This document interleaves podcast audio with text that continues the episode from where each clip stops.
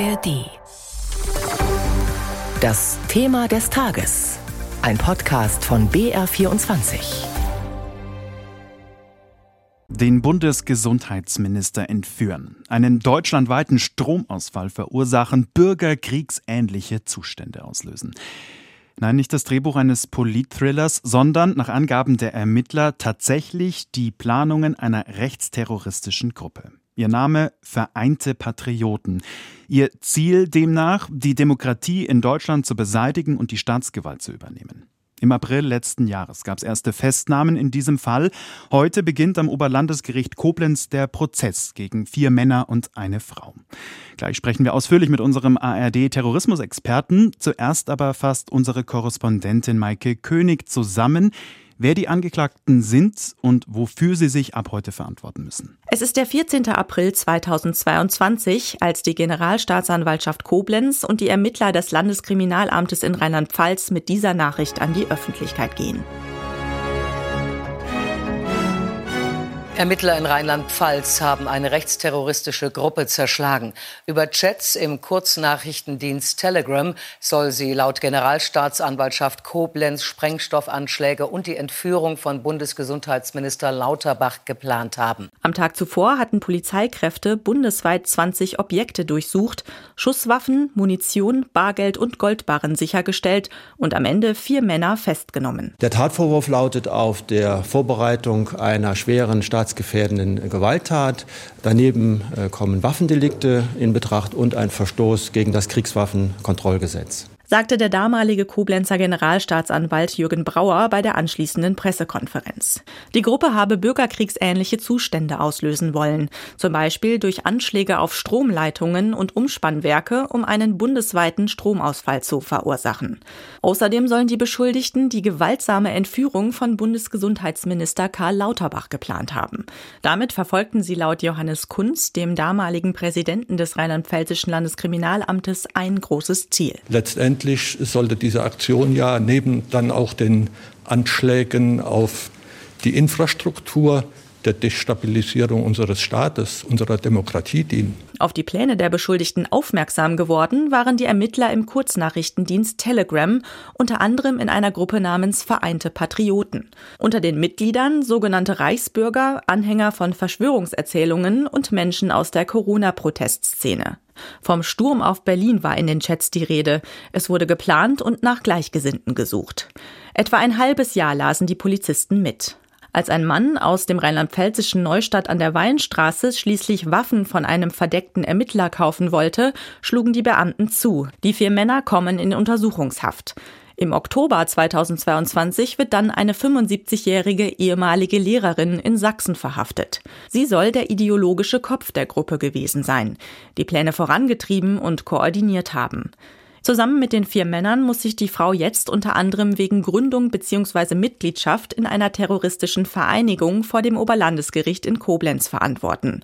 Der Prozess soll am Vormittag unter erhöhten Sicherheitsauflagen beginnen. Maike König war das über die Angeklagten und deren Umsturzpläne. Wir schalten jetzt zu unserem ARD-Terrorismusexperten Holger Schmidt. Schönen guten Morgen. Hallo, guten Morgen. Diese mutmaßlichen Umsturzpläne, die klingen ja fast surreal. Wie groß war denn die Gefahr für Karl Lauterbach tatsächlich? Also wie konkret waren diese Pläne? Ich glaube, Sie stellen die Frage genau richtig. Die Gefahr für Karl Lauterbach und für sein Begleitkommando, die war durchaus da. Und das ist der Punkt, der mir eigentlich an diesem ganzen Tatplan, so wie die Ermittler ihn darstellen, am meisten Sorgen macht. Nicht, dass es wirklich zu einem Umsturz hätte kommen können. Das ist, glaube ich, eine fantastische Idee gewesen und unsere Demokratie ist stabil genug, so etwas auszuhalten. Aber ein Angriff auf den Bundesgesundheitsminister und die Ermittler gehen davon aus, dass die Gruppe da auch bereit gewesen wäre, die Leibwächter auszuschalten. Und da muss man wohl deutlicher sagen, zu töten oder schwer zu verletzen, das ist etwas, das hätte dramatisch und für die Betroffenen sehr gefährlich werden können. Und das sehen wir ja auch daran, dass die Gruppe tatsächlich versucht hat, Sturmgewehre zu kaufen. Also innerlich entschlossen ist da, glaube ich, ganz viel gewesen gefährlich eher für die unmittelbar Betroffenen, aber die hm. Umsturzpläne, die waren doch in weiter Ferne. Schauen wir ein bisschen genauer auf die Angeklagten. Wir haben gehört, eine pensionierte Lehrerin soll der ideologische Kopf der Gruppe gewesen sein. Was wissen wir denn über die Männer? Haben die denn kriminelle Vorgeschichte? Die Männer müssen extrem unter dem Pantoffel der früheren Lehrerin gestanden haben, so höre ich das aus Ermittlungskreisen. Sie kommen aus unterschiedlichen Teilen Deutschlands. Sie sind diejenigen gewesen, die zuerst, nämlich im April 2022, festgenommen wurden, weil sie etwas unvorsichtiger waren. Alle haben sich ja in einer großen Chatgruppe getroffen, die jetzt so ein bisschen der Name der ganzen Gruppe geworden ist. Vereinte Patrioten hieß diese Chatgruppe.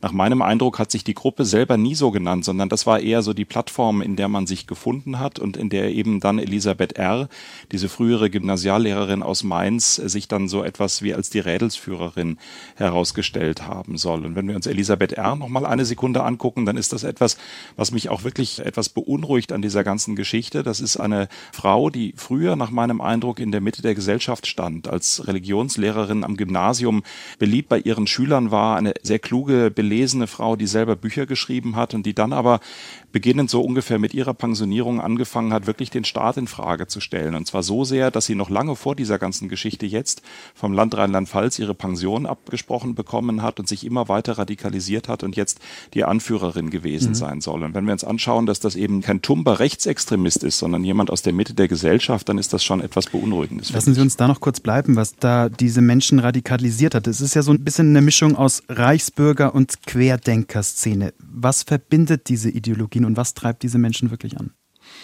Ich glaube, was dahinter steht, ist einfach erstmal die feste Überzeugung, dass alles, wie es hier in der Bundesrepublik läuft, von diesen Menschen extrem abgelehnt wird, dass sie die Corona-Maßnahmen als unglaublichen Eingriff in ihre Selbstbestimmung verstanden haben, was es ja auf eine gewisse Weise auch war, aber so sagen wir mal den übergeordneten Gedanken dahinter nicht wirklich reflektiert haben, sondern es erstmal nur als große Einmischung gesehen haben und sich flüchten in ein Gedankengut, das sagt, im Deutschen Reich 1871, da war noch alles in Ordnung, da möchten wir wieder hin und alles, was danach gekommen ist, für viele in der Szene übrigens auch das Dritte Reich, aber auf jeden Fall die Bundesrepublik, das ist ja alles irgendwie nicht mehr das Wahre gewesen. Wahr war es 1871, das alte Deutsche Reich, so muss es wieder sein. Und dabei verkennen sie oder nehmen es bewusst in Kauf, dass damit eben auch Werte wie Gleichberechtigung, wie Demokratie, wie Teilhabe überhaupt keine Rolle mehr spielen würden, wenn man das mal weiterdenkt. Aber sie flüchten sich in diesen Gedanken, dass das, was sie hier im Augenblick erleben, eben ein gar nicht legitimes Staatskonstrukt oder ja, GmbH-Konstrukt ist, dass sie eben total ablehnen. Und daraus wird bei den einen eine Renitenz und bei den anderen eine Gewaltbereitschaft. Im vergangenen Dezember, da ist ja noch eine größere Reichsbürgergruppe aufgeflogen. Da war auch von einem Angriff im Reichstag die Rede. Gibt es denn eigentlich Verbindungen zwischen diesen beiden Gruppen? Ja, und das ist wirklich auch noch ein interessanter Aspekt an dem Fall, dass nämlich die Ermittler, als sie dieser Gruppe, die heute in Koblenz vor Gericht steht, nachgespürt haben, da sind sie auch auf einen Mann aus Nordbayern gestoßen, Peter W., ein Survival Trainer, und sie haben erst gedacht, dass der auch Teil dieser Gruppe um die Lehrerin Elisabeth R. sein könnte. Und als sie sich näher für ihn interessiert haben, haben sie festgestellt, nein, der hat offenbar gleiche Ideen, aber der scheint einer anderen Gruppierung zu gehören. Und die scheinen eher ein bisschen auf Distanz zueinander zu gehen, diese beiden Gruppierungen. Und das war der Moment, in dem die Ermittler verstanden haben, da ist noch etwas. Und dieses noch etwas, das ist die Gruppe um den Prinzen Reuß, die ja spektakulär im Dezember 2022 ausgehoben worden ist, sehr, sehr viel größer sein soll. Da steht die Anklage, da stehen die Prozesse noch aus, aber für die Ermittler hat sich herausgestellt, die waren einer großen Sache auf der Spur und haben eine noch größere entdeckt.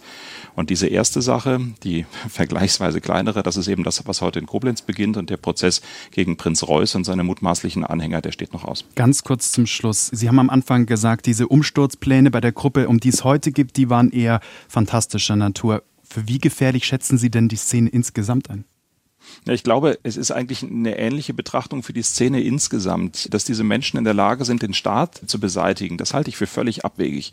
Dass sie aber in der Lage sind, wirklich schwere Verbrechen zu begehen, zu töten, Anschläge zu verüben, das haben wir in der Vergangenheit gesehen, auch durch einen ermordeten Polizisten in Bayern durch Angriffe auf Spezialeinsatzkommandos in Baden-Württemberg. Also Gewaltbereitschaft ist in der Szene hoch und deswegen ist die Szene gefährlich. Einschätzungen von Holger Schmidt waren das unserem ARD-Terrorismusexperten. Vielen Dank Ihnen. Heute Vormittag beginnt also der Prozess gegen die mutmaßliche Terrorgruppe, die laut Anklage Bundesgesundheitsminister Lauterbach entführen wollte.